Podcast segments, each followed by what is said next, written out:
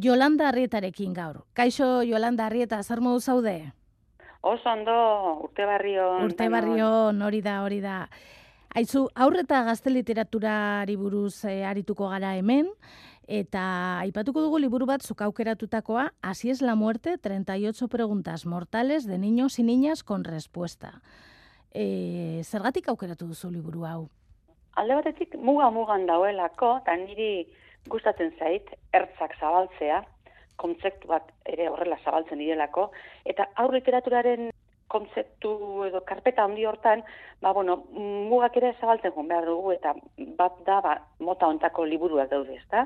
Ez dira fikzioa, galderak, eritzari buruzko galderak umeenak benetakoa direlako, eta erantzunak, gutun bidez daudenak, benetakoa dira, baina, bueno, pertsona batzuk, aditu batzuk, idazle batzuk egindakoak, eta irudiak ere, irudigile batek egindakoa dira, eta ikusten da tonua dela, ba, bizitatik egindako tonua daka, mena zatera barregarria, baina bai pixkat e, gezurrik esan gabe, bueno, tonu ludiko batean eginda daude, eta, esan dizuan bezala, ez dira, fikzio-fikziozko liburu bat ez da, baina umentzat egina dago eta niretzat ba, oinarezko gai baten inguruan tonu egokian egindako liburu eder bat da, oparitzeko modukoa eta ez daukana eh, adinik.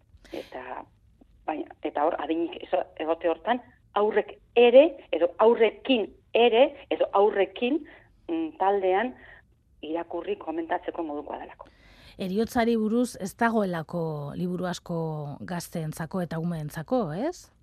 Orain txazira apurka-apurka, orain txazira apurka-apurka, eta hain zuzen ere beraiek zergati hori jartzen dute, ezta? Zaten dute, la idea surgió porque a las escritoras, Ana y Ellen, eh, como a la mayoría de los seres humanos, nos interesa mucho la muerte. Las dos pensamos que es un tema del que se habla muy poco para lo fascinante que es. Y por eso decidimos hacer un libro sobre la muerte que diera que hablar hori ere gustatzen zait asko, que diera que hablar.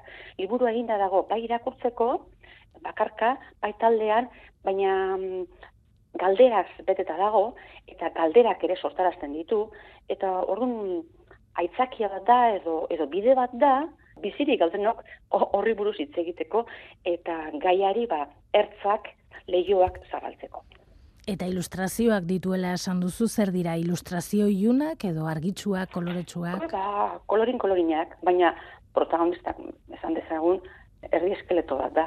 Orduan, ba, batak ez du besteak entzen eh, eskeleto itxura dauka. Ez da, gezurrik bat ere esaten da, ez da zer eskutatzen. Baina irudiek ere asko laguntzen dute, lehen aipatu dudan, tonu vital horrekin, ez da?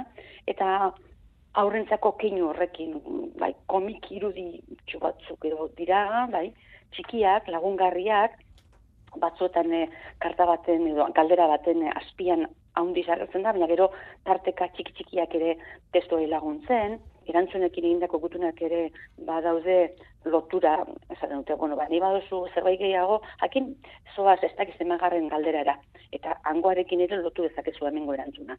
Oso jostagarria da liburua atzeko zaurre irakurri daiteke, horrein zati bat urrengo jarraituko dut, ez inoiz bukatzen, eta galderak ere oso bitxia dira. Cuando te mueres, se te quita el pensamiento. Jo me moriré, horrekin azten da liburua. ¿Mm? Hori da, ume batek aldetzen duena. Bai, bai. Mundu mailako, mundu mailan, bost urtetik amazi, ama bost urtera bitarteko umeekin egindako tailerretan jasotako galderekin egin dute. Bai. Gero, galdera oso oso ona dira morirse es mala suerte. Ah, pues bai, ¿eh? ¿Quién cuida de los hijos cuando los papás mueren? Baina, mm. ¿qué hay después de la muerte ere bai? Edo, ¿cómo sé cuando me duermo que no me he muerto? claro, ume que gupaini fultero gutxeo daukate da rum bris raus galdetza ituzte gauzak, ezta?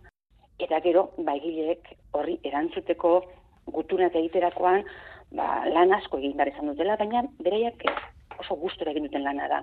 Bi dira, bata helen eh, duti idazlea, itzultzailea eta ikerlea da, eta beste ana joan kantadeia, antropologia, gizarte eta kultura antropologian e, doktoria da, eta gero aditua aurreta gazte literaturan, bueno, laguntzaileak izan dituzte, bata biologoa eta bestea psikoanalista, e, Xaviera Torres eta Montxe Colines Codina, eta gero irudilea, ba, Andrea Antinori, italiarra da, hainbat sari jaso ditu, eta tonua ematen dio liburuari, ba, ostagarria, e, goxoa, kanpotina jada liburua, atzeko batean bezala baina, bueno, zatitxoak daude danian, niri gustatzen zaizkidan liburu horietakoa, ez? Ja, iruditzen zai dela liburu bat, e, ba, borobila. Así es la muerte, hori da aukeratu duzun liburua, eskerrik asko Jolanda, eta laster arte. Eta zuei, zuei eskerrak, eta urrenkor arte, agur.